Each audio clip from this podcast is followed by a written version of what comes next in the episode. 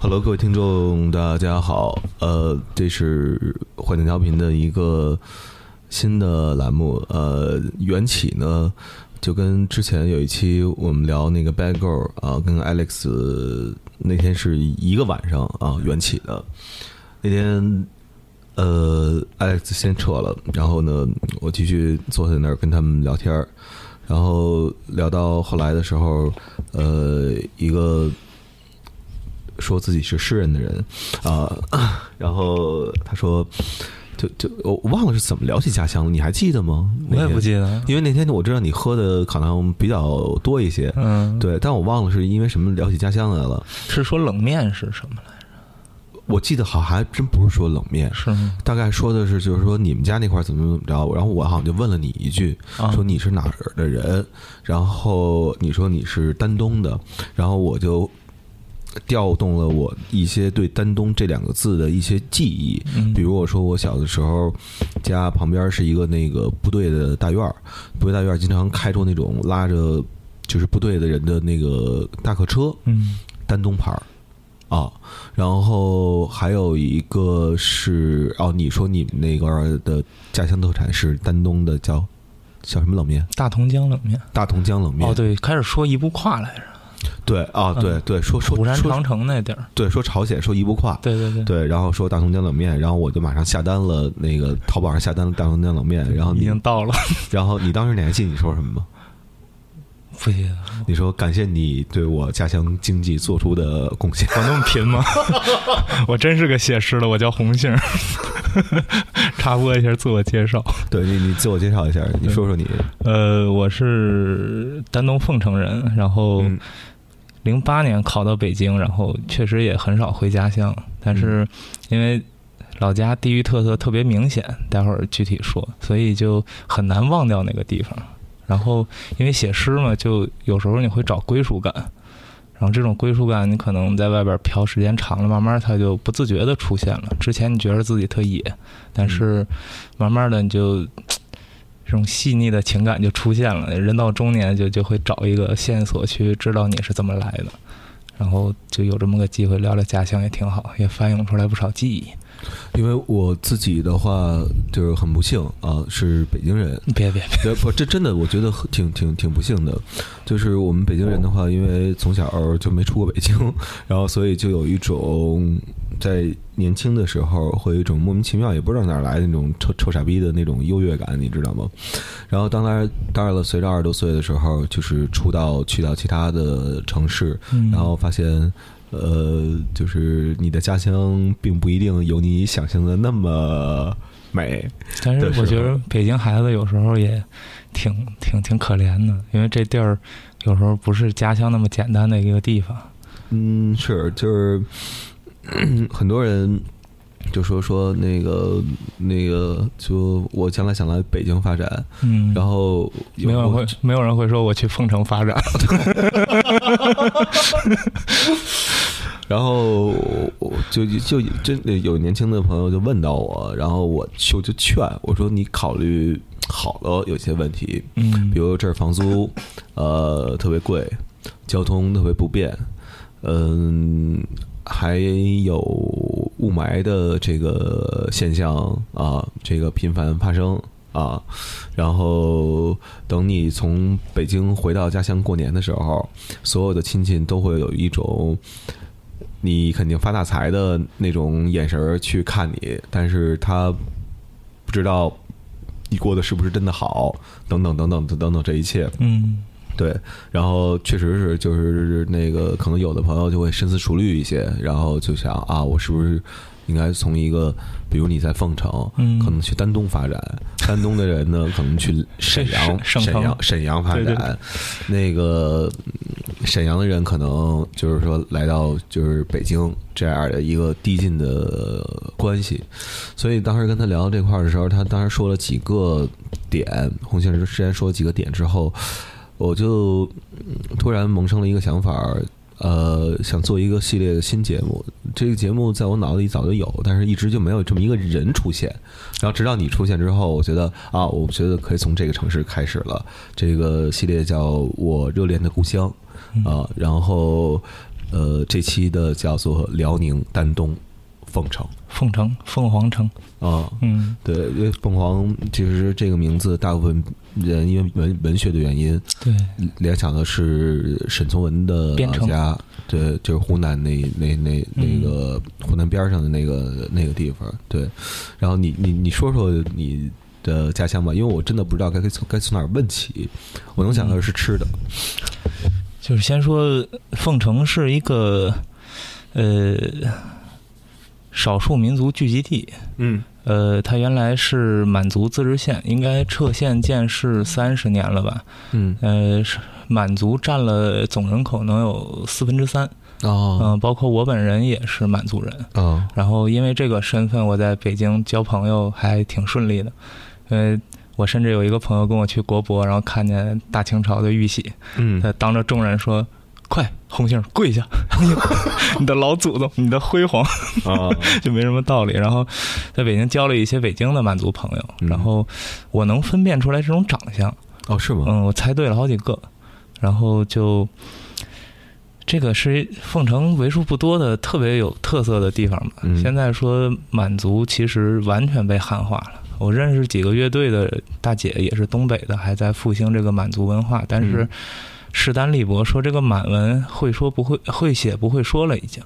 就是快哦失传了，好像是这么个说法。嗯完了，但是这个地方就很矛盾，它既是满族自治县，然后满族人特多，满族人不吃狗肉，嗯但是呢，这个地方朝鲜人也特多，朝鲜人特别爱吃狗肉，嗯就没有人会说这两件事儿具体有什么矛盾。就我小时候被家人长辈骗着吃过一片儿，哇，嗯我就哭了，因为小时候爱学习，就说。这个满族有一些习俗，唯一现在能坚持的就是我不吃狗肉。 嗯就是，当然我我完全不介意别人吃不吃的哈，嗯就只要你是合理屠宰、合理来源就无所谓。嗯但是这个事儿，我觉得你作为这个民族，偶尔的稍微保留一点点底线，还挺好玩的，嗯就是自我秉承一下，就是给自己加点戏。 就是也也你现在也不会写满文，不会说满文。我都见的都是在太和殿 见的。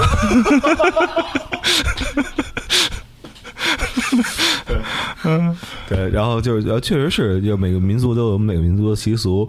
但是好多民族 咳这个习俗已经渐渐的，呃，被不知道为什么，就是这个民族的人就淡忘了。对，没错。嗯但是我觉得还是剩下的是吃吧，嗯就是满族什么八大碗儿啊、六大碗儿这种典型的，现在改良成东北菜，咱们叫。嗯呃，还留下一些就是在那种就是大家可以专门开车去的那种乡镇的饭馆儿还能吃到。城市里边儿其实也不多了，因为那种就是制作粗糙需要大灶、土灶，这呃一口什么叫大灶土灶？就是灶是吗？灶啊灶灶啊！对，对不起，啊东北话。啊啊，然后就拿砖垒的嘛，然后嗯嗯几个人围在那大铁锅边上吃嗯那种东西，然后或者是往哦上盛，必须围在大铁锅边上吃的那个、啊这是一种吃法那那那种感觉才才才更更带劲嘛。该带劲一点儿。对，什么咸鱼大饼啊、铁锅炖大鹅呀、嗯杀猪菜啊，嗯然后刚才说那六大碗、八大碗，那都上奖，然后得在炕上吃，哦而且炕上一定要是那种人造人造革。就是最早那有点像发泡塑料的那嗯嗯种，嗯顶上印着花纹，嗯然后后边是柜子，被柜子上面是被窝，嗯然后那个柜子是实木的，然后上面一定要有镜子，嗯就是那种环境下吃这种东西才就带劲嘛。但是嗯城里边你现在都楼房了，也都很少见。嗯，但是大家习惯吃这个的话，就不惜驱车几十公里出去一趟。就嗯小时候经常有这种家族式的活动，嗯嗯，然后其实凤城说吃的话，受朝鲜族影响最大。嗯嗯，朝鲜就是我们说叫高丽咸菜，嗯嗯，嗯还有什么冷面呀、冷面其实我在北京也待了十来年了，就没吃过好吃的。嗯要不也不能让说哥专门买这个大同江的尝一尝，它就是不一样。虽然这是速食装嘛，嗯因为冷面是得拿那个呃煮牛肉那个汤嗯加上糖啊、醋啊调出来，嗯然后现在都是为了省事儿，说教你割雪碧呀、什么的，我觉得还挺过分的。啊，等会儿等会儿等会儿，这个这个这你能帮我介绍一下吗？因为我 也是，因为我们小时候住在北京一个叫西四的地方，嗯西四那块儿有一个著名的延吉冷面，那哎是我们经常呃去去我也去过，的地方。嗯，然后，所以从小冷面这个东西对我来讲，这个不陌生。但是雪碧和冷面的搭配对我来讲，这是头一回那个听闻啊。因为那个呃冷面汤它是酸甜口嘛，现在就是拿糖和醋去调，好像成本高又费劲儿 哦啊，他就拿雪碧直接兑进去，就有那个柠檬的那个酸甜了就。哦，这样啊，对，就就是一个省事儿的办法。但是其实冷面汤还挺难做的，好像加了不少他们朝鲜族的什么东西，具体咱也不知道。然后得有鸡蛋丝儿，得有苹果片儿或者一片鸭梨。现在就是我我我在这边吃外卖很少给你搁水果了，已经，嗯，但是飘冰块儿的倒是不少。 嗯，其实冷面汤夏天巨解暑，然后就直接喝都行，稍微淡一点点儿。因为我我我我就说一下，嗯我买完了之后，我吃完之后的那个第一感受会跟其他的冷面有什么不一样啊？嗯首先我不知道，因为这个冷面它制作方法不需要煮，嗯，我对，这个买的这个啊，因为我不知道是因为素食原因还是本身你们那边大同酱冷面就是店里吃也是这样的，呃，它是用水开水泡泡一下五分钟，对对，就 OK，然后用凉水过几遍，然后呃，再有一点呢，就是面不像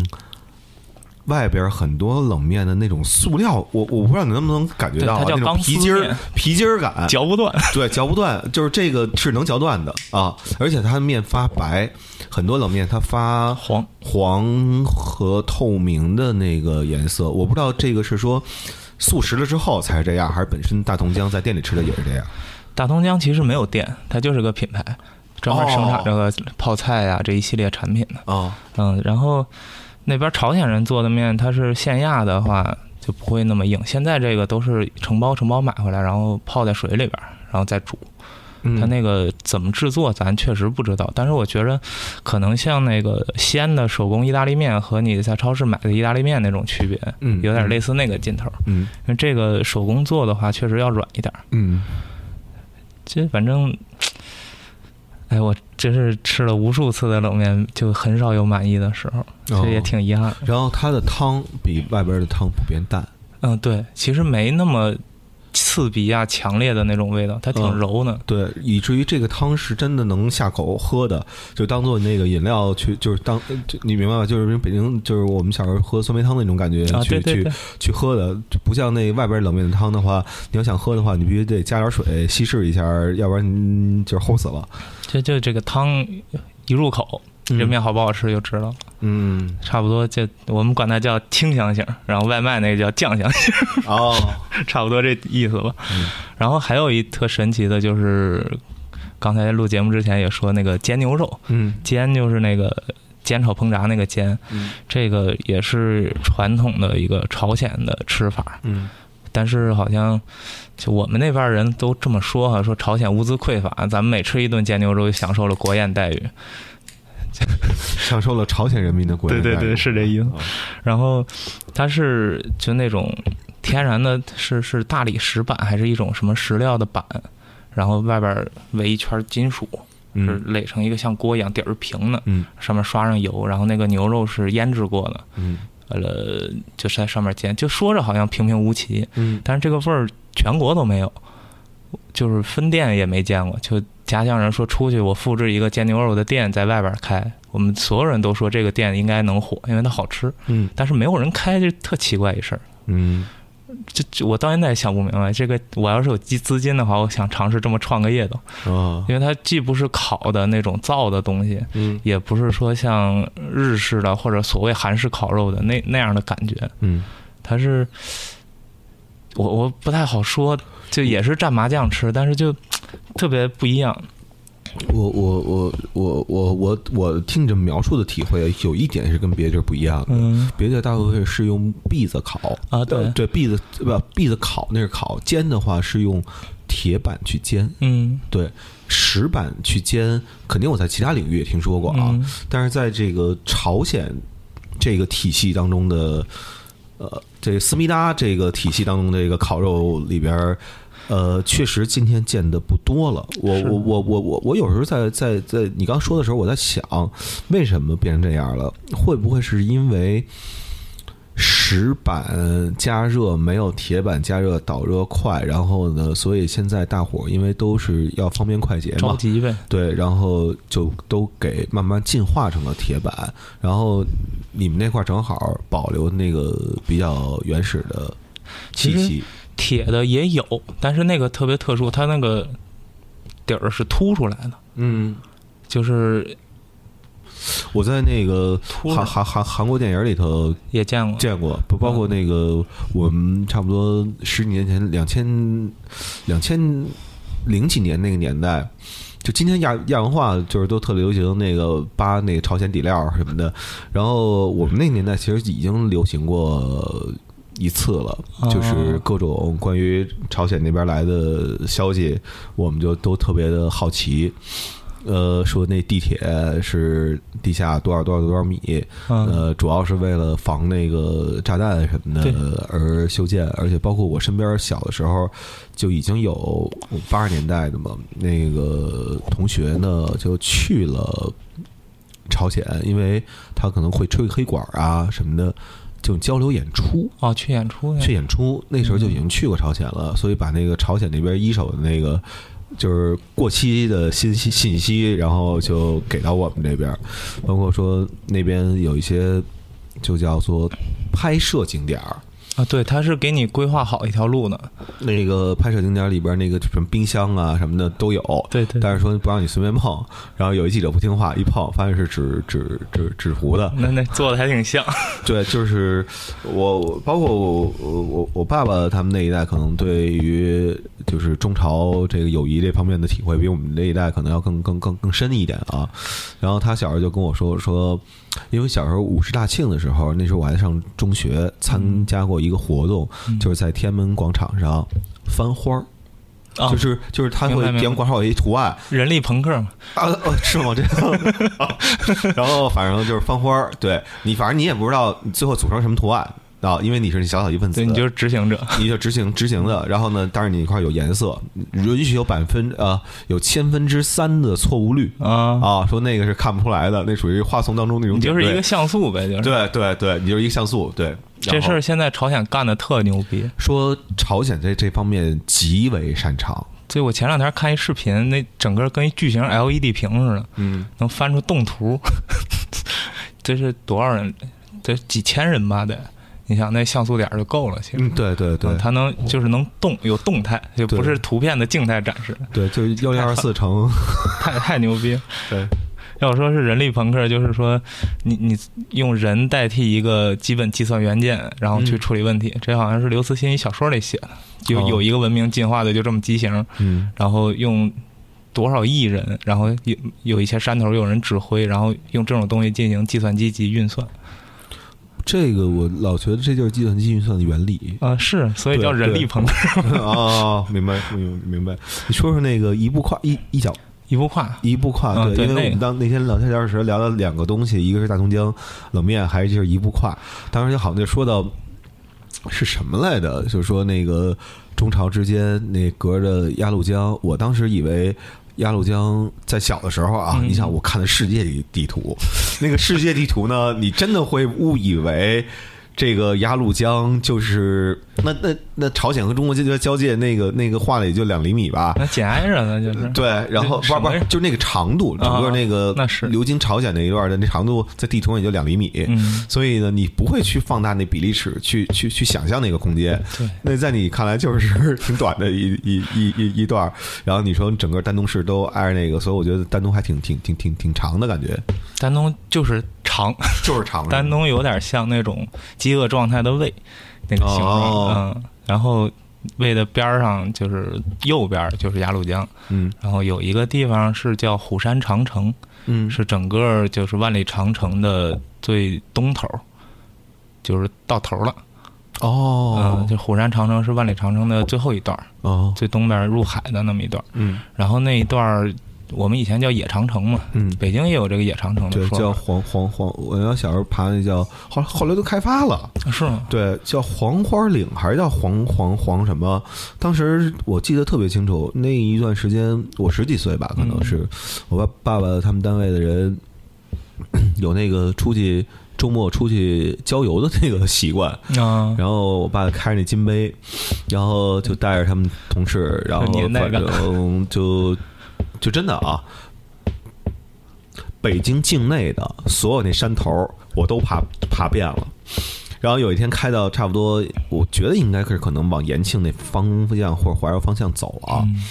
呃，有一段野长城，然后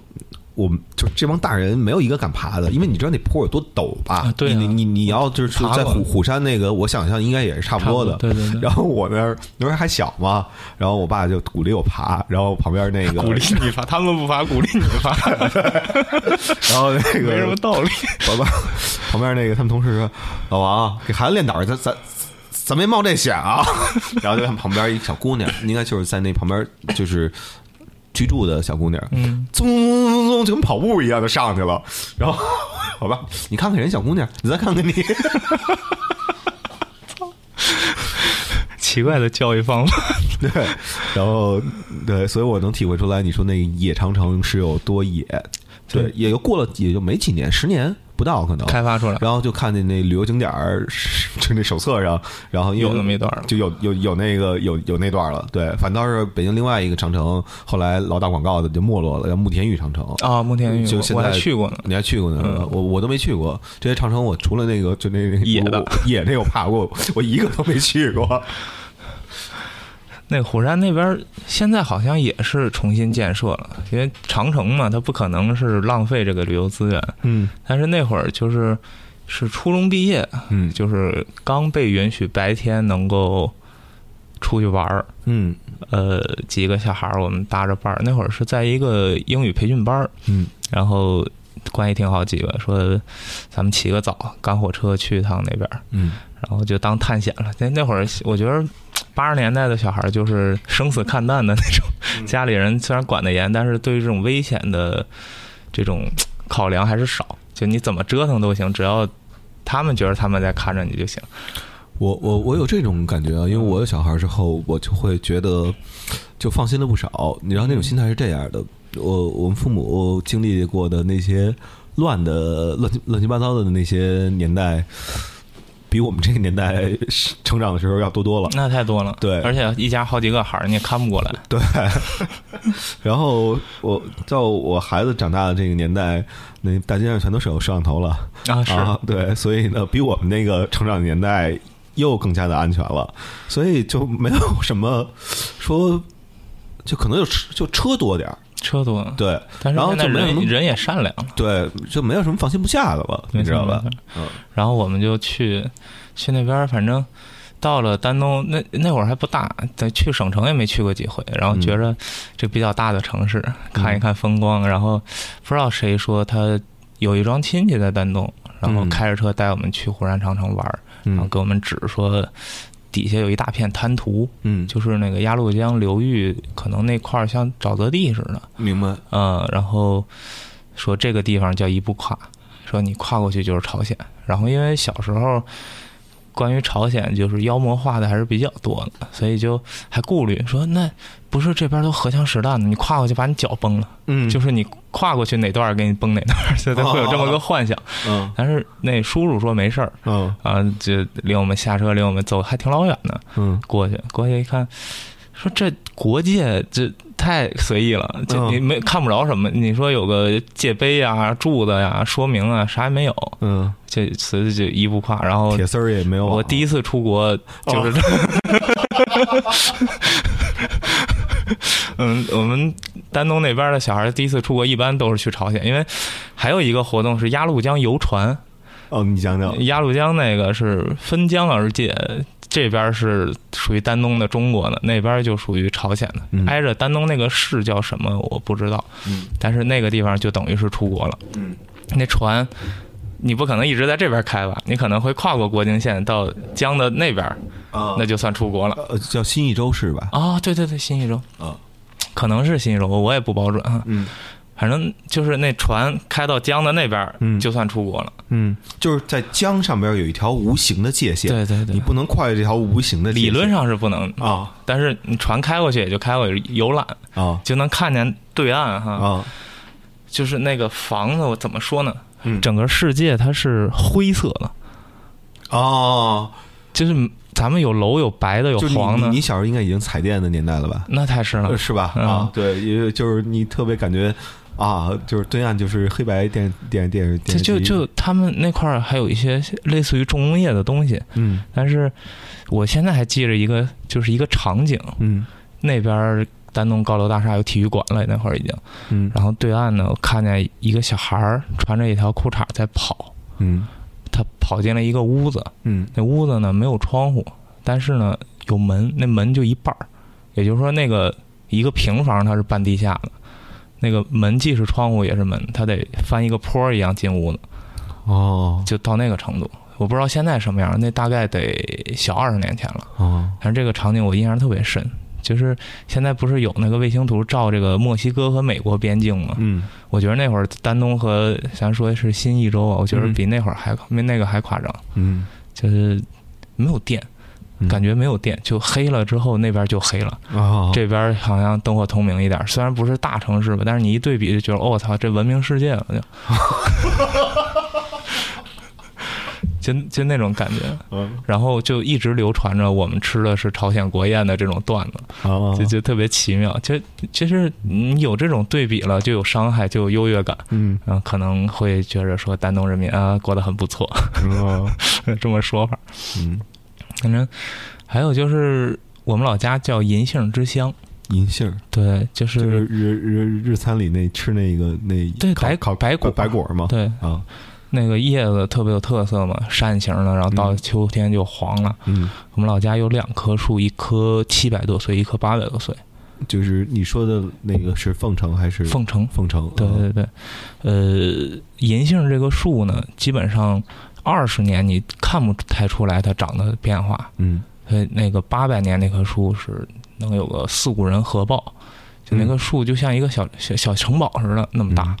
就就很罕见很罕见，嗯全国好像都没有了。嗯然后我们那边儿老家的家乡街道全是银杏树，嗯一到秋天，那个清洁工把那个树叶堆在马路牙子那个斜坡儿。我小时候上学最爱干的事儿就是骑自行车骑特别快，然后把脚伸出来，然后用脚荡一大堆那个银杏叶儿，哦，然后再往前骑，脚往前一踢，满天都是。然后可能那会儿开始培养了我作为诗人的浪漫主义情操。哦这这个景象真是，我觉得基本上哪儿也见不着吧。嗯就这个体量很很大的， 嗯然后还有就是，因为银杏是雌雄异株的，嗯授粉了之后，呃，长那个果子，它那个带果肉的时候是有一种特殊的腥臭味儿的，就、哦就跟另一种腥臭味儿的液体差不多那味儿。哦然后那个那会儿就老大爷拿竹竿子，老老奶奶拿着那个编织袋儿，嗯那边打，这边地上划了。回去说这个东西能治病也好啊，能吃也好啊，嗯但是小时候也没少吃。嗯就是呃银杏这个事儿还挺让人怀念的，因为嗯，别的地儿真没有这个。好像北京是不是也有那种银杏的街？我记着，呃中南海那边儿有有，我不知道姐有没有，不，反正北京肯定是有银银杏树的，因为对小小小好像也小的不时候也少。其实也也不少，但是那么大的肯定是没有。但是因为我小时候对对植物的那个辨别能力，呃到现在为止都比较差。现在幸亏呃有了这些 A P P，你知道吧？啊，能识别有那个专门那个识别那个。嗯嗯然后那天吃饭的时候，就看见就是一种。就就就等于一个日日日日料，它配那个那个装饰的那个那个叶子，嗯，然后其中有一个叶子长得有点像那个叶子，然后我就是我就识别了一下，我说你们别乱想，这个叫什么什 么，对，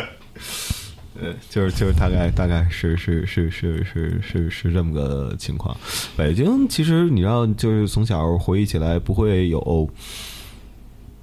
可能会有同样场景，比如你说落叶，嗯对我们来讲的话，小的时候我经常会经过，每天上学的时候我经过钓鱼台国宾馆嗯门口那条马路，然后就看见那个国宾馆里边的那个工作人员在扫那个落叶，然后我们那一车人，就当时我爸要带着那些同事嘛，等于我算是中间点下车，嗯然后你明白我那个那种感觉吧？然后都觉得扫它干嘛？嗯，就是秋天的话还挺美的，就都觉着落在地上自然一点儿挺好看的。 对你扫了之后就看见一片冬天了嘛， 就就像一片枯黄的土地，我还见过，就清洁工咱说特别不容易，啊就你老掉叶子，老得扫。我见过一个大叔，好像是气急败坏，开始踹那棵树，把叶儿都震下 来，一次性多扫点儿。对他们日本文化不是有一个叫哇比萨米吗？叫侘寂还叫什么呀？嗯那个呃，他们其中举了一个就是举例，就拿一个场景举例，就是京都庭院里面落叶嗯，都扫干净了，然后猛踹那树两脚，掉下来那几片叶子，那一刹那叫侘寂。我我虽然在日本待了两年，但是我回国之后发现谁都比我了解日本文化。呃，对你去你说说，就是先先先先聊完那个丹东啊，嗯对丹东还有什么东西是让你觉得特别特殊的吗？嗯，包括你们小的时候接触的，我不知道你们那年代还有没有录像厅，还有没有游戏机厅都有。啊，呃，包括就就是你们那年代电影院，我我我觉得可能不是现在的院线吧，那不是，是吧？嗯对，包括你小时候你印象中电电影院里看到的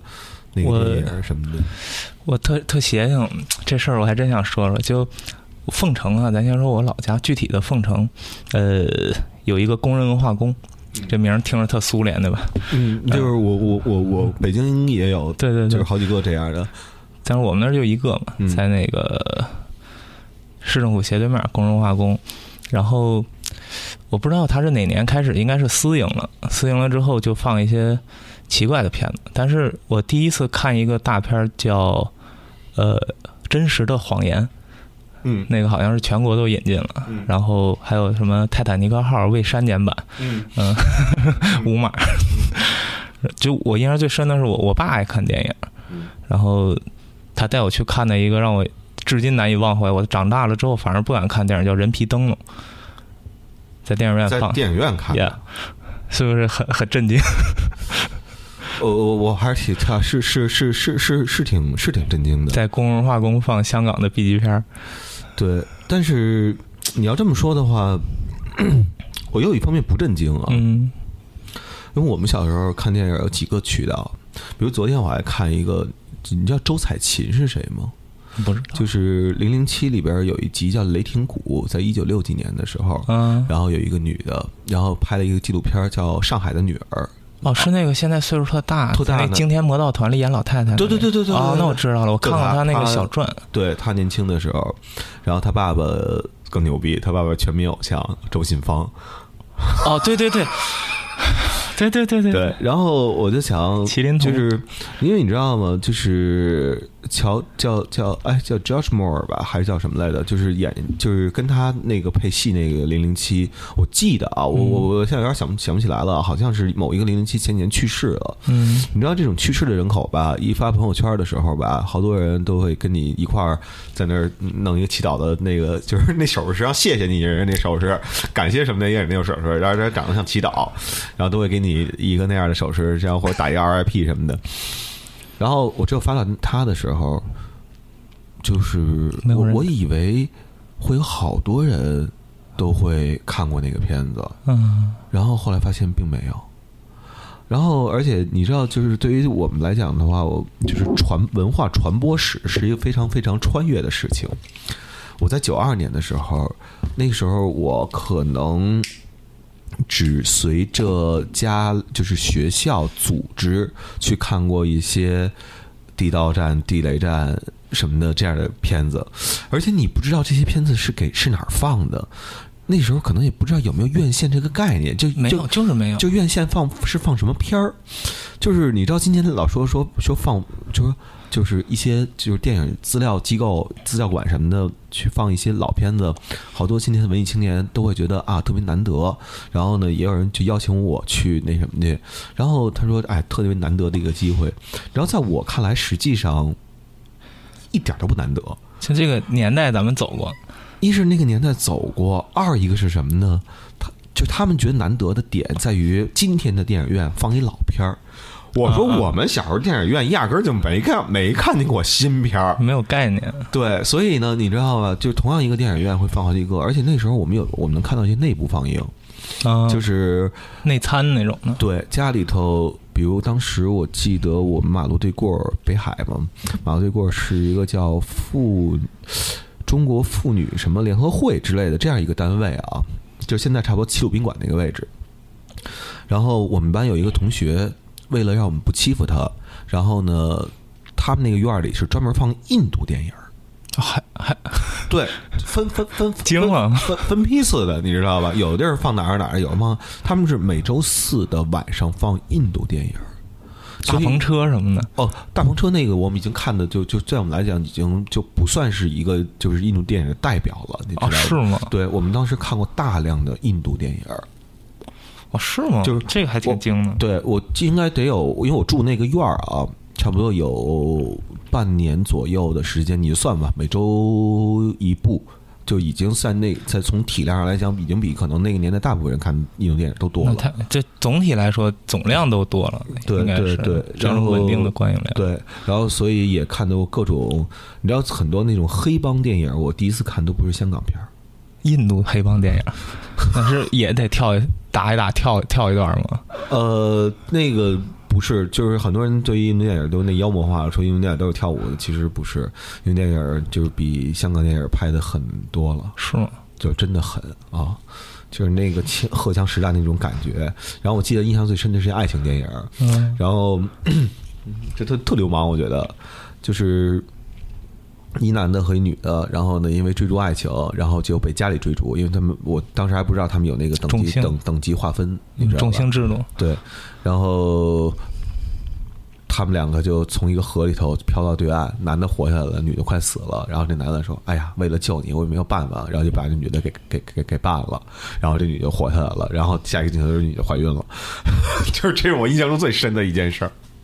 行吧？对对，所以你知道我们那时候小时候看电影也是跟你说的那种，我又能理解又能不又又又确实没在那里边看过那个你刚刚说那个片子啊，但是我们小时候确实是。电视里头放的，因为各个我们家当时住在丰台和宣武交界的地方，所以能收到丰台台。嗯，丰台台放了所有的今天文艺青年们追逐的那些老片儿，我在我几岁的时候全都看了。哦，那会儿小电视台可能都得储备一些片子，一对进口的，啊、不对是不是进口就是收收购的那种拷贝，对，它得老放。对，然后所以零零七系列我全看过，斯皮伯格原来的老片儿什么的那些我全看过，然后包括现在其他的可能就就就就忘了啊，嗯对，但是大量的我就是确实，再不过后来买盘的时候，因为小时候不记不住名字嘛，老看这电影，你看我就给跟朋友同学一块儿看，我说你看这电影啊。我忘了是不是看过，但我老觉得下一步会发生什么，我老能猜对了。实际上不是我猜对了，实际上就是因为小时候，小时候看过，对对，有有大量这样的那个经历。不知道为什么说到电影，我突然想了一个事儿，就是提到东北啊，就是尤其是辽宁，就会想到赵本山，就会想到二人转。嗯，但是事实上呢，我在家乡生活了十八年，从来没听过二人转。你我我我我其实特别想听这方面的事儿，就是就是，你知道一个地方总会有一一个地区，永远会有一些东西被放大，对对，二它人转符号就是化被的。放大的一个符号化的东对西，，但是并不是每一个人都能感受到这种，就就没有这文化洗礼。对，就跟所有的那个，打个比方吧，所有的呃球迷，你知道吧？一看见，比如我去上海，然后碰一球迷，哎，说你哪来的呀？你我我北京来的，你选国安吧？就是，但但你知道我我可能是一绿个毛鬼，对对，我可能是一个不不不不看球的人，嗯，对对，但他会把你整个一个东西放大，然后呃包括说一新疆来的朋友，哎，你给我们烧烤吧，就你知道我我嗯就是丹东是有独特的方言的，丹东大连不一样，但是统称为叫海蛎子味儿。嗯海蛎子就是牡蛎，就是生蚝。嗯，然后凤城呢，嗯这个话说的味道又不太一样。然后我现在其实听着可能偶尔像带点京腔似的，嗯但是呢，就我没有任何的刻意。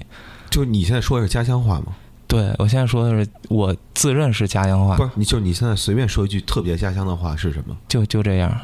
然后可能声音往下坠一点儿。呃你试试试试一下。就我我不会说干哈呀这种事儿，哦嗯，就就是我对于东北话是在电视上学的，就是什么刘老根儿啊、嗯乡村爱情啊，嗯就是广大人民群众知道的东北话，跟我知道的是一样的，学习过程也是一样的，嗯，就很奇妙。就我们身边没有人那么说话，就是凤城也是这样，丹东也是这样。，对对，都是特殊的方。其实东三省你幅员极其辽阔，方言也数不胜数，而且因为各种战乱呀、各种历史原因，导致了很多很多方言土语的是民族交融出来。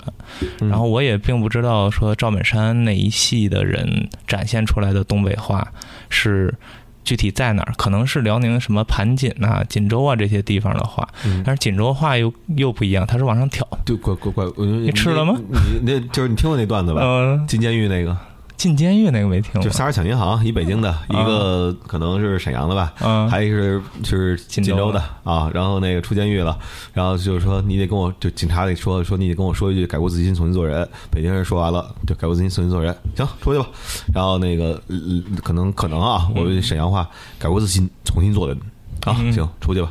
然后到了呃锦州这哥们儿，改过自新呢，重新做人呢。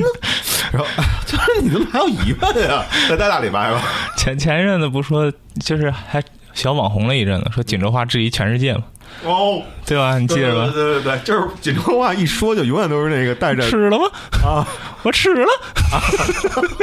就是这个妈还好，就是你一般的就是正常陈述句都是疑问语气。这这这这我也是道听途说，啊锦州人我也，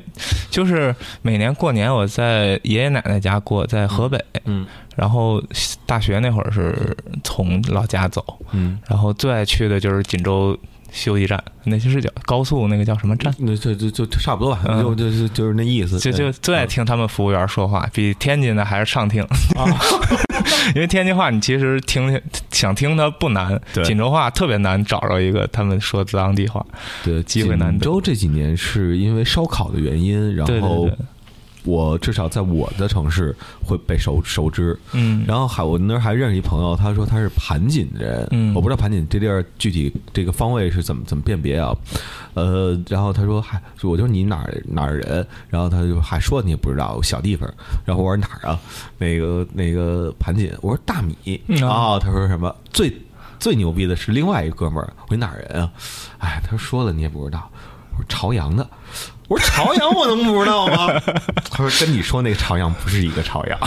我就认识一个朝阳人住在朝阳， 请自行分析。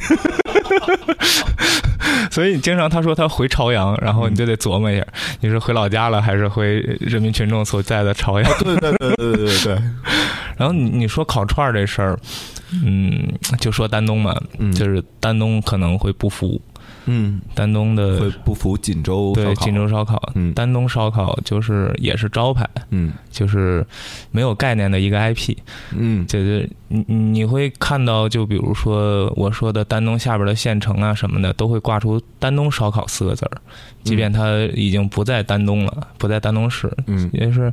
丹东烧烤，因为丹东靠海，渤海湾。就是你们家就不靠海，等于你们家那块就有丹东烧烤对，对就是因为这样才能保证它好吃。哦，因为嗯我想在丹东应该没有丹东烧烤，有不是就我我老觉得啊，在在任何一个。就是自己的城市不会有一个叫做，比如说在丹东不会挂一牌子写丹东烧烤，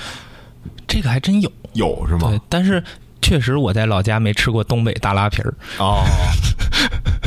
因为你知道，在北京的话，只要是写那个那个馆子，写一个老北京家常菜，啊绝逼是 fake 我我们绝对不会去的。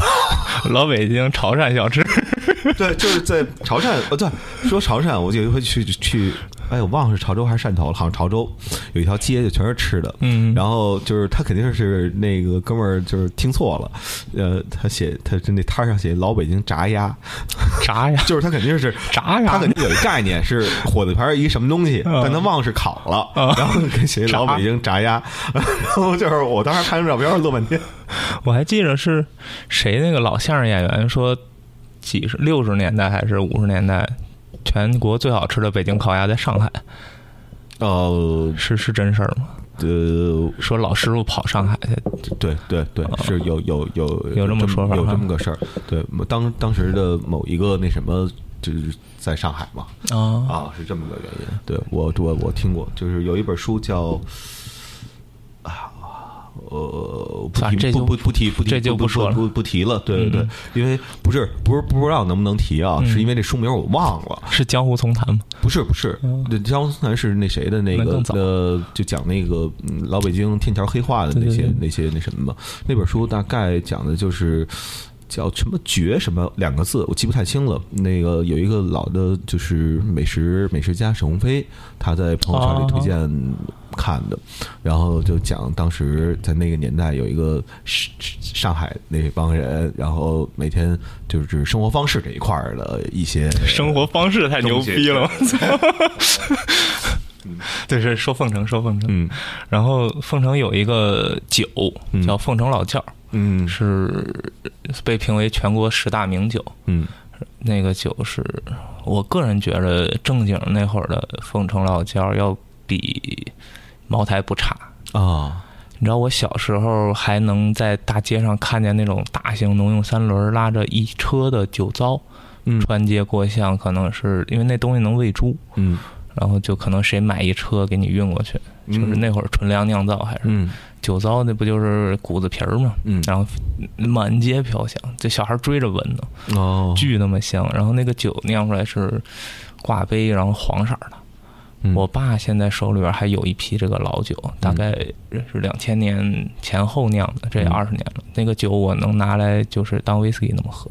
哦就是入口极其柔和。哦就我我爸给我两箱，嗯我送出去两瓶，本来想多走走面儿的，结果嗯自己没忍住全周了， 就就太好喝了。但是现在那厂就特傻逼，你知道吧？嗯私营了之后，首先品质下滑，它勾兑了开始，嗯然后是哪个大酒厂，四川那边的，嗯就是咱一说挺知名吧，嗯要花多少钱？五个亿嗯收这 IP 呗，这是嗯是叫 IP 是厂牌啊，啊，对对对，嗯， 那不就是五粮液吗？嗯是五粮液吧？我我不知道还是老窖啊应应该是五粮液。然哦后这这，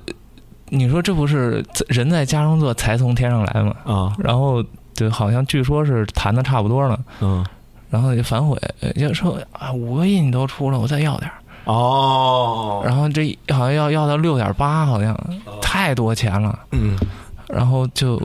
可能人也就是一时判断出现了问题，嗯然后人就不要了。嗯不要后来这经营不善，又过了若干吧，嗯最后好像是几千万卖的。啊就就反正也挺唏嘘，这个牌子可能以后就喝不出好味儿了。哦，就是这它还存在，但是味道已经变了。我我就是就是味觉可见的变了。嗯就以前我们说叫喝那个马脸儿，嗯就是那个是那种四方玻璃瓶儿，但是上面有那个菱形的凸起，嗯所以我们叫马脸儿。那会儿卖十五块钱一瓶儿，那个酒就已经很好喝了。嗯就虽然很便宜吧，但是绝对比白牛啊什么的强太多了。它哦确实是酿的。嗯这是就以前没有说喝别的酒的，就家乡人认这个酒，嗯但是现在你在酒桌上，那么大人们就不会喝这个了，嗯不好喝了，就是流俗了。 哎，那我问一个问题，就是你们是你你在家乡凤城的时候，你会不会觉得你们属于东北地区边缘人物，或者你觉得你跟东北的地儿就没什么关系？ 呃，我觉着渤海湾都不太觉得自己东北，哦，就因为首先是闯关东，它好像是一站，因为大连呢海海湾嘛，它从胶东半岛跑到辽东半岛，然后那个再加上我们少数民族多，少数民族多这种关于群体性的概念，我觉得就能弱一些，嗯再加上方言也不一样。嗯然后刚才给你看地图说我们那边儿的十万大山，嗯，那会儿交通不便的时候，你想出去可能也难点儿，所以就没有过多的交流。对我我插一句，啊刚才我们在看就是他们家乡的那个那个叫做卫星卫星图像，对，然后。我就找我说你们家住哪儿，然后就特别轻松的就能帮我找到。呃，这么说吧，他们家这个周围都是绿墨绿色，也就是山。嗯对，然后而且能看出那个山的险峻来。然后我刚才问他说他那个叫你要怎么说的，就是华山什么什么五岳、就是五岳集中一体，就我们家那边有一个所谓的旅游风景区，嗯叫凤凰山风景区，嗯也是是四 A 级，是五 A 级。嗯然后虽然就是海拔不高，就八百多米，嗯但是它所谓幽奇险峻，也是有文人墨客赞扬过的，嗯，就是有点像迷你的那种五岳名山，哦就啥都不啥都有。你说瀑布啊、奇峰啊、怪松啊，嗯什么都有，但是确实小，啊， 确实小点儿。就我们从小到大就在那座山，因为它是山脉嘛，嗯长白山的最后一支，嗯就各个地方进行春游秋游，就离不开这个地方，嗯 也挺逗。小时候就爬那个最高峰叫箭眼，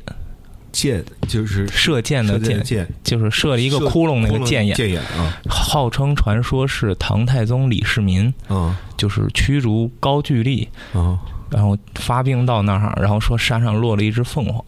啊他射了这么一箭。啊啊，得名凤凰山留下这么个剑眼，啊！就这太扯了。李世民那年代咱也没看见啊，就就嗯当有有有有有有因为理论上说，我们家那块儿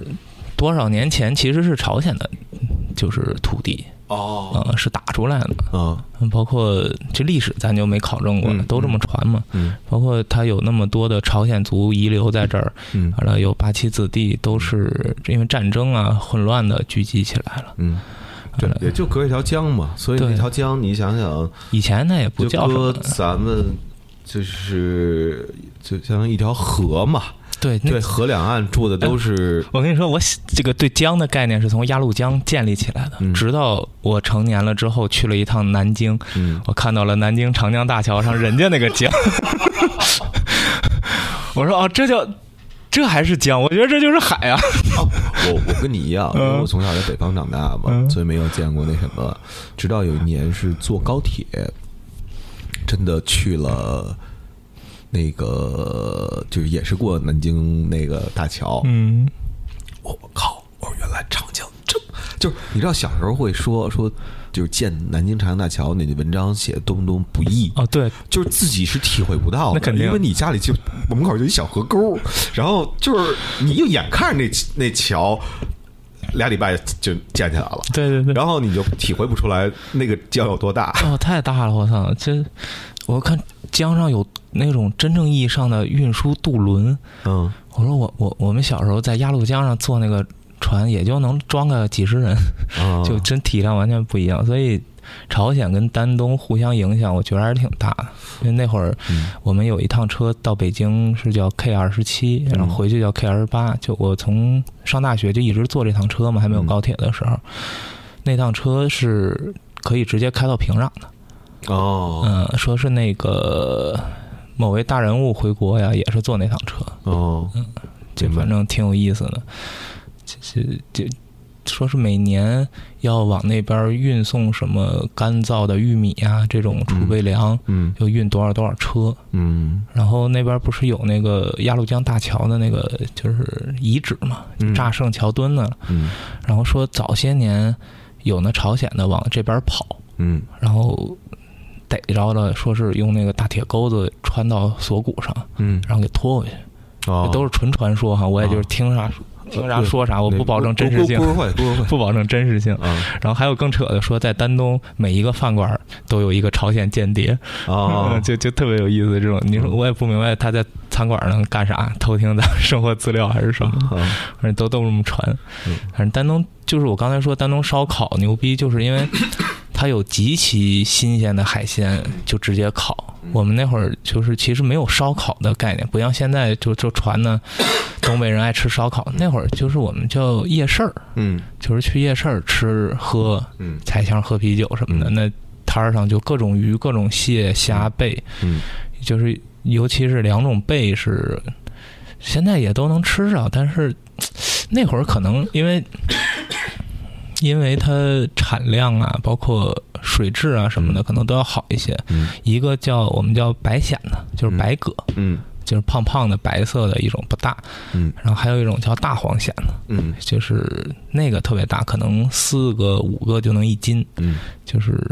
壳是那种发青黄色，嗯肉质极其鲜美，嗯就吃一口就，哎，我现在都流口水了。哦嗯、但是因为过度捕捞，反正现在能吃到大黄蚬呢，一个是没那么大，再一个好像是就生物学上它的品种是换了的，嗯就没没有那么鲜甜了。嗯就那个你烤一下，里边有一包海水，哦然后那个肉就是那个烤出来它不老，嗯就算你烤硬了，它也是不是说有的像鸟背啊，你嚼着跟胶皮似的，嗯它反而变得干而脆，甜味儿更足。哦然后螃蟹就是呃比如那个梭子蟹，嗯还有一种我们叫虎头蟹，嗯就是特别便宜。我记得我上大学的时候，每次放暑假嗯或者是中秋十一回家，我都早上去早市，就是他们可能三四点就是捞上来，然后运到早市儿。嗯螃蟹半斤一个的也就二十块钱，嗯虾爬子就咱说皮皮虾，嗯我小时候从几块钱吃到三十块钱一斤，现在当然在价格上没有优势了，但是它味道确实不一样，就特别便宜，买回来，嗯，两三斤买个五六个，蒸一大锅。我们有一个特别美妙的动词叫“呼”，嗯就是蒸，其实，但是我从小就喜欢这个字儿，因为一说“呼”，就可能是嗯就你们想到东北呼什么土豆地瓜，我们就是呼海鲜，哦啊、就呼一大锅，一、嗯一一放学回家一开门，我妈在厨房，然后屋里全是那个海鲜的那个味儿，嗯就我给你呼点螃蟹，我们叫呼点蟹的，哦嗯，呼点蟹的吃，嗯哎，我就能叮叮嗑一晚上，哦就手都能磨破的那种，嗯就特别有一首幸福。歌叫《谁说我不在乎》，这经济基础还不错，啊经常 呼。啊，这个不展开了。呃，这个动词真的这个太棒了。那个是哪个字？啊就是这个字儿还真有，我查就是还不是呼吸的呼不是，它是一个专门有一个火字儿在里边。哦，这个动词是，就是太太好了。嗯，哎，那啊这那一个火字旁加一个呼吸的呼，哦，一火字旁加一个呼吸的呼，嗯呼吸的呼右半边是吧？对啊，在就是谁说我不在乎的那个呼对对对，哦，哎，那我问问啊，就是因为每个地方都有一些传奇的那些大案要案、嗯破不了的案，嗯你们家那边有吗？嗯，大案要案，因为我成长比较小嘛，我就走了，嗯能记住的不多。但是你要说这个的话，我可以讲讲我们，就是我们从小学到初中那三五年奉承腥风血雨的少年犯们。嗯就是还回到工人化工这个场合哈，我嗯稍微倒着点说，嗯我听过的最后一次叫百团大战，嗯因为凤城有两个中学，一中和二中，嗯然后一中是重点高中，嗯，就是学校嘛，就可能你初中是一起的，高中就分开了，然后有朋友的，有敌对的，嗯有一天我记着，因为我爸是政教处主任，我记着他是二中政教处主任。有一天正吃晚饭呢，我爸突然接一电话，接电话就就是一下这人就像炸了似的，拎着衣服就走了，一句话都没说，嗯然后特别晚才回来。嗯然后我妈就打电话问嘛，说一中跟二中学生打起来了，在那个工人化工广场，影响特别恶劣，因为斜对面就是市政府，嗯大概加起来两百来人，一中八十多个，二中一百二十多个，甩棍就四十多根儿，嗯说打爆的眼球有多少个？嗯这是我后来听说的最后一次了。啊然后再往前，嗯，有一个人咱就不提名了吧，嗯他有一根铝制棒球棍儿，嗯是坑坑洼洼的，哦打人打那个家伙出道的时候还劫过我钱，哦然后特别生涩，我也特别生涩，那会儿才小学三年级，哦然后骑自行车拦着我上学那条路，说有没有钱？说给我一块钱，哦，那时候一块钱巨款啊。对，然后说你要不给我，你要撒谎说你没有，我就翻你兜儿；要是有了，我就打你眼睛，嗯特别具体，我就打你是左眼是右眼，我忘了。哦，你们那时候都都兴打眼睛啊？没有，我现在也挺纳闷儿，就是他跟我这么说的。对，因为我们那时候小时候说翻出一分钱来一大嘴巴子，是这么说的。我们小时候嗯啊、哦然后这个人他是很有代表性的，就是我小时候最嚣张的那些，就我现在叫少年犯，就是我们叫混混儿，嗯小呃，叫我们叫小痞子，嗯，就不上课。那会儿开始流行传奇，然后千年嗯奇迹这些游戏的时候，嗯这些小混混儿都缺钱，然后纷纷劫道，嗯然后就开始形成一些帮派，一网八位据点。嗯然后你经常看见一帮没有钱的这种刚从电脑房时代过来接触网络的这种小地痞子，嗯就一帮人在门口蹲着抽烟，然后嘖摆出各种奇怪的造型。嗯然后你你进去了，他就盯着你，看你落单儿或者老实穿校服了。等你再出来的时候，就给你摁那儿，然后你不就一顿打。我就被劫过两回，虽然刚才说那回也是，就是你要他们要钱上网，然后那会儿流行一种叫叫什么武斗，嗯就是一个帮派出仨人，这六个人对面而立，就不是叫 battle 吗？就互相捅，哦就跟老天津码头那种似的，我斗明白狠。哦，你出一人下油锅，我就我我这炸胳膊什么的嗯对那种对对啊就有点那个劲头啊，嗯出了无数的事儿。嗯我记得最最严重那会儿，就是有一个初中叫五中，嗯永远放学门口停四辆警车。嗯有一回他们那帮痞子甚至打到我们学校里边儿，嗯然后我们老师巨生气，嗯因为当时他们去开会，我们在上晚自习，嗯然后那帮痞子就我们班儿当时的体育委员不知道在怎么招惹那个叫季辉儿。嗯是一个身材极其矮小的人，就有点像侏儒症，但是是那个学校对面的呃菜市场的一霸，嗯身边好多好多小兄弟。现在想想也就十五六岁，嗯就但是全有刀，嗯，而且是是他他他那片猪肉而剁菜而且他们捅人是没有概念的，你知道吧？啊然后就打到我们班了，把我们那个体育委员弄出去打了一顿。然后我们那会儿太小了，嗯才刚上初中，就就就没敢声张。我们那老师叫荣胖，嗯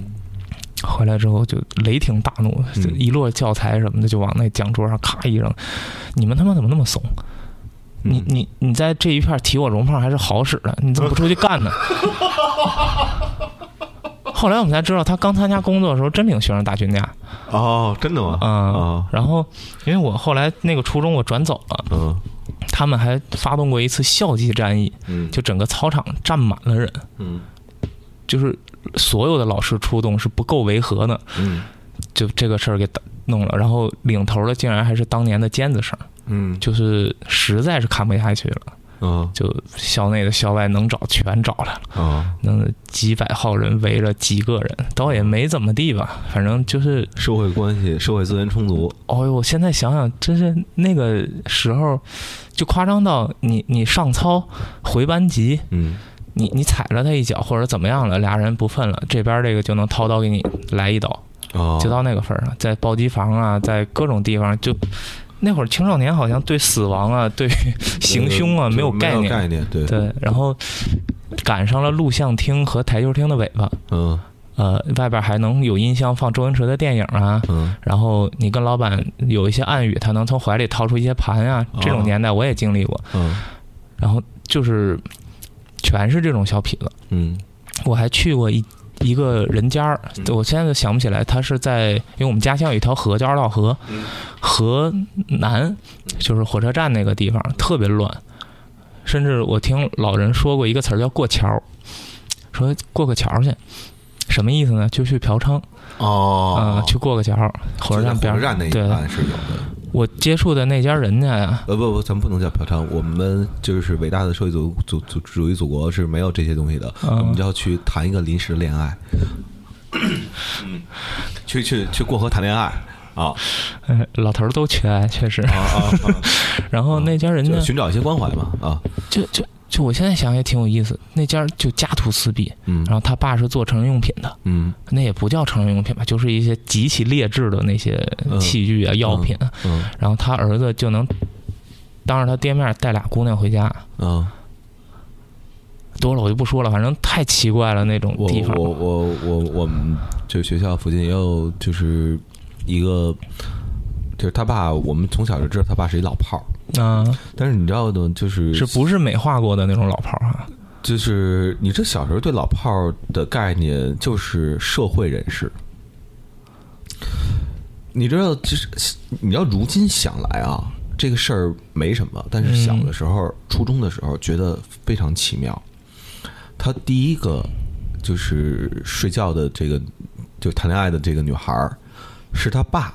帮着给他找的。就是你能能你能你能你能明白吗？就是有一天，他爸说：“这是放学早点回来啊，哎，早点回来。”然后看家里头坐着一个那个适龄女子，得是一姐姐吧？就是适龄，我不知道那适龄女子跟他爸是一个什么样的那个交情啊。嗯，然后 就说俩人进屋吧，哦，教育了一番，然后俩人进屋，他爸还门口就是客厅里抽烟，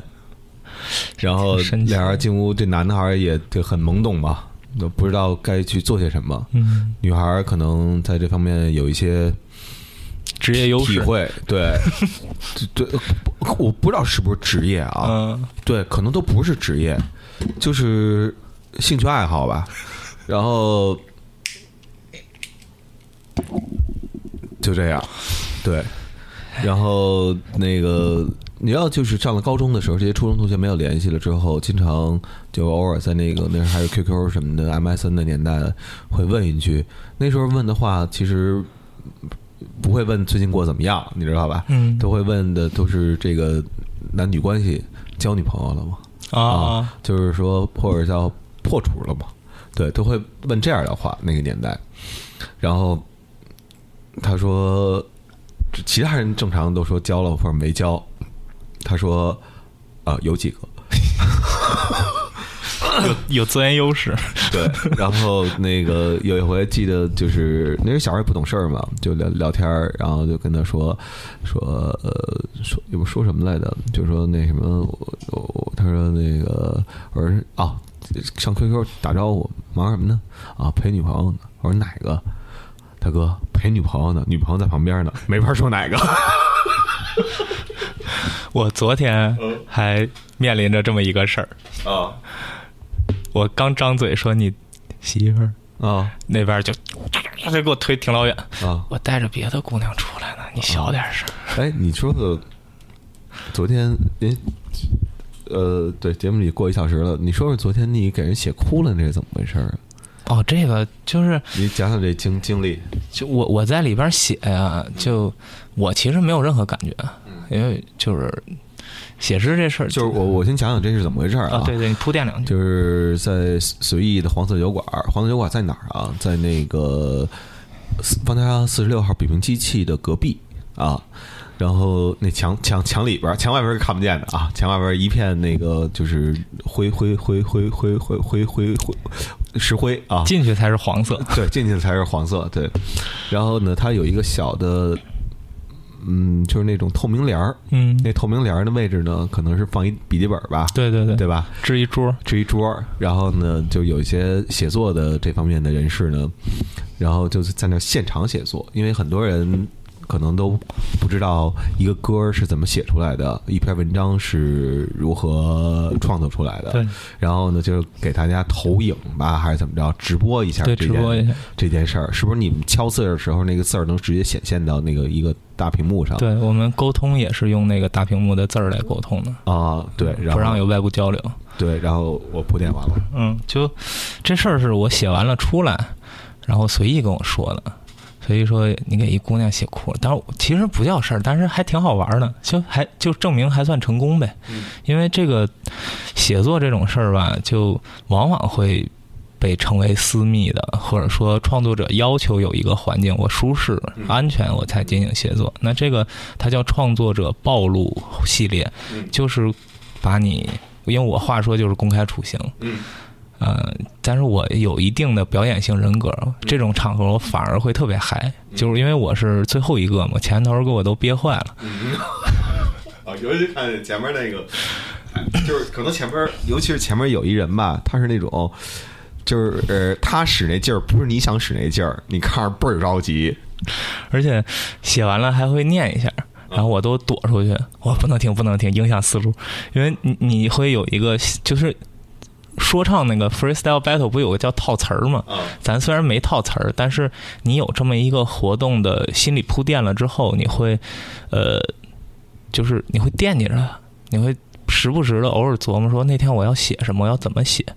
不论是心理排练还是怎么样的，但是因为情绪激动，然后又喝了酒，就会特别受影响，然后就躲出去，等人家弄完了我再进来，然后聊两句啊啥的。等到我那回，就我我好久没写了，因为最近参加工作了，特别忙，焦头烂额的，就一下释放出来，嗯就像是宿便一样，嗯或者说便秘好几天了那种感觉，特别开心。然后也是因为我的命题和就是我的写作的大的宏观主题是一定的，嗯那天我就是把东西就倒出来了，嗯就特别爽。然后可能给人写哭是不是？我因为我特贫，你知道吗，我写一些巨严肃、巨深刻的东哪西，哪哪句话给人写过我不知道，这你不可你能考。你能说你写的是什么吗？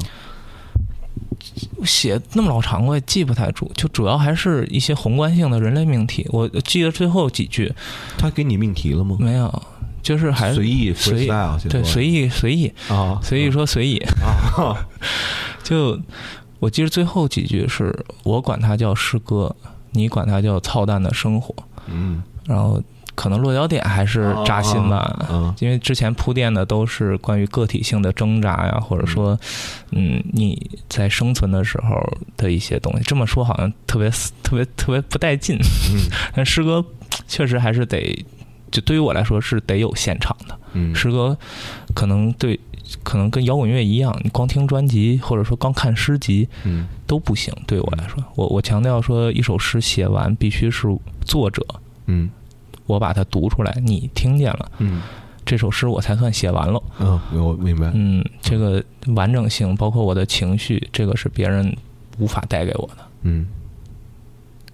明白，明白，明白。哎，那你说说最后吧，嗯说说那个，就是你是因为什么离开了家乡家乡这个很简单，就考大学考到北京。啊？那 OK，那那个时候你肯定也有一些兴趣爱好了。嗯，那个时候你的兴趣爱好具体的是什么？就是写诗。呃，那时候你喜欢的谁？嗯，喜欢的诗人是？呃，就其实开蒙还就是孩子，因为我我我我和我父亲都特别特别喜欢北京，嗯就是甚至就昨天也聊到说豆汁儿这个事儿，嗯我说我虽然是一就是东北人，但是我超级爱喝豆汁儿，嗯，包括什么卤煮啊、炖吊子什么乱七八糟，小北老北京吃食又说糙又说穷人什么的，嗯但是我就巨喜欢，嗯就豆汁儿我一口气儿能喝五碗，嗯就不知道为什么，嗯这这这因为喜欢北京，所以当时虽然学习成绩也就那么回事儿，但是我所有的学校都填的北京的，嗯就这地儿得来，嗯上什么学不重要。嗯然后后来也因为从事了奇怪的工作吧，嗯包括写诗这事儿，你不可能在二三线城市，甚至北京之外都很难，嗯所以也就赖在这儿了，嗯，就这么个情况。哦，嗯，挺好，挺好。对，这期节目就是就是他来之前说说不知道该说什么，然后就说了一小时，现在是将近十四分钟了。对，主要一在麦克风前面，好像就特别能聊。这就是表演型人格嘛。对，因为之前我也想过找谁来聊，对，然后就这几个这个这个概念在我脑子里已经有了挺长时间的了，然后。但是那天听你说话的时候，大概是你的说话的语言节奏啊，和一些用词啊，嗯，可能尤其是那句“感谢你对我家乡经济做出的贡献”，呃，打动了我。 谢谢谢谢领导给我这次机 会。我是粉丝上位，对，然后那个等下一期，我不知道是什么时候，也不知道那个地点是哪儿，目前嗯没有人员上的这个储备。对，呃，我一直就是我，因为这种这种的话，我必须得是见过的人，我知道他说话的语言节奏嗯是不是能，我我们能不能聊天儿？对，如果能聊的话，然后正好如果他来自于一个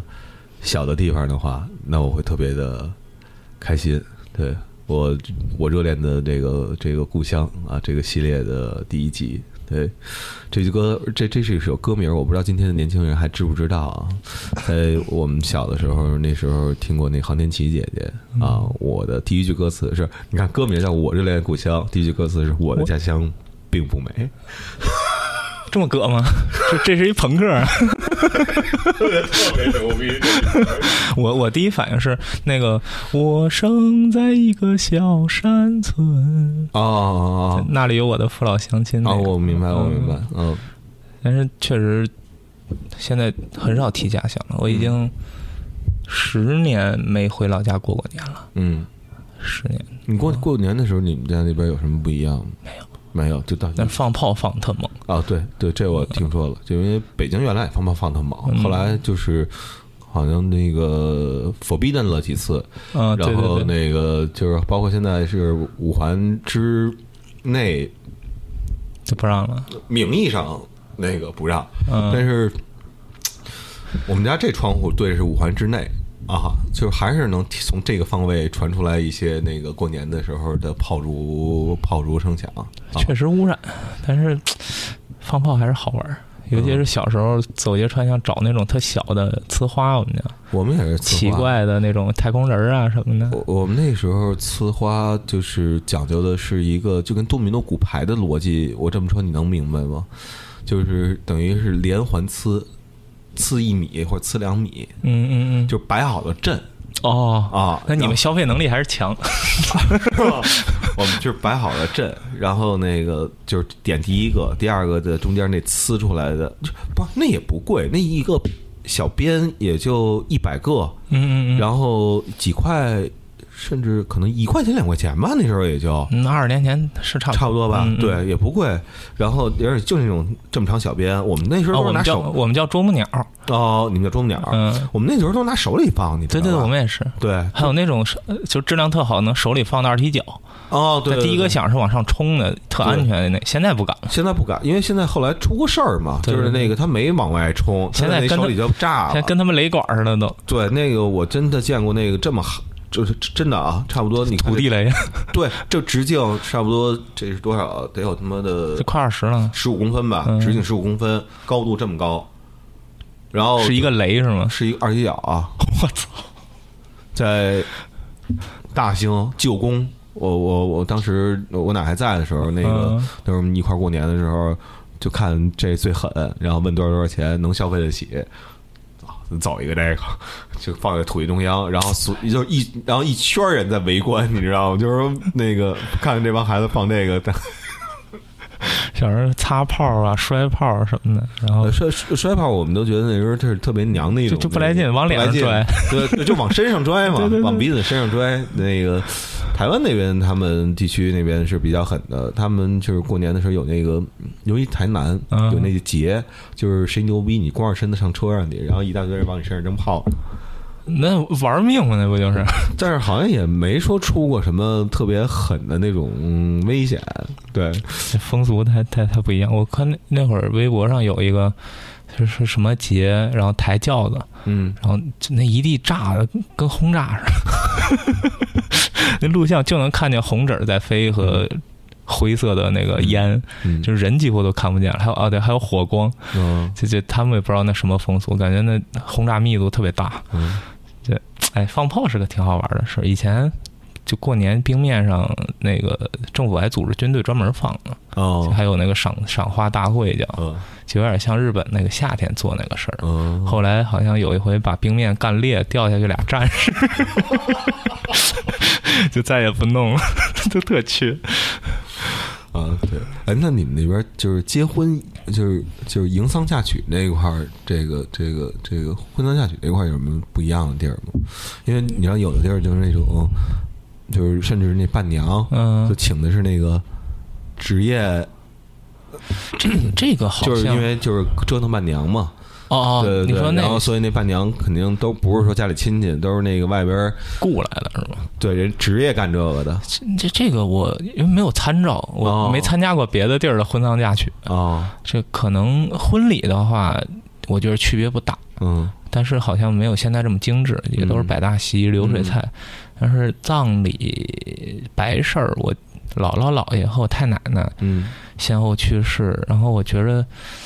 可能就是因为小地方吧，嗯来的人特别多。哦我记得我太奶奶那会儿，就是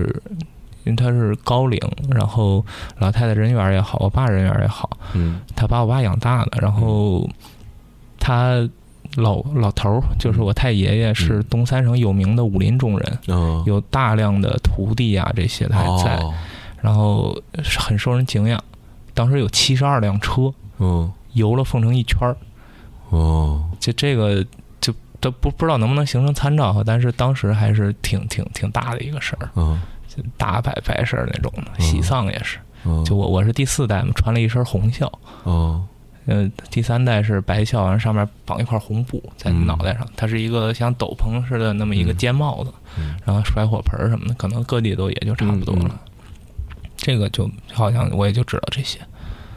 行，就是咱们在那个，就是对，在这个就是七十二辆车那个围凤城这圈儿当中结束这期辽宁丹东凤城的我热恋的那个故乡。好、啊，对，谢谢，谢谢，谢谢红星，对，对哎谢谢然后王哥对，对，大家呃，大家可以去的那个工作单位，呃你愿意说吗？嗯工作单位那公众号啊，别说了，别说了，啊，行我还在成长， 谦虚谦虚的，那着，那这么着，哎各位，拜拜。拜拜。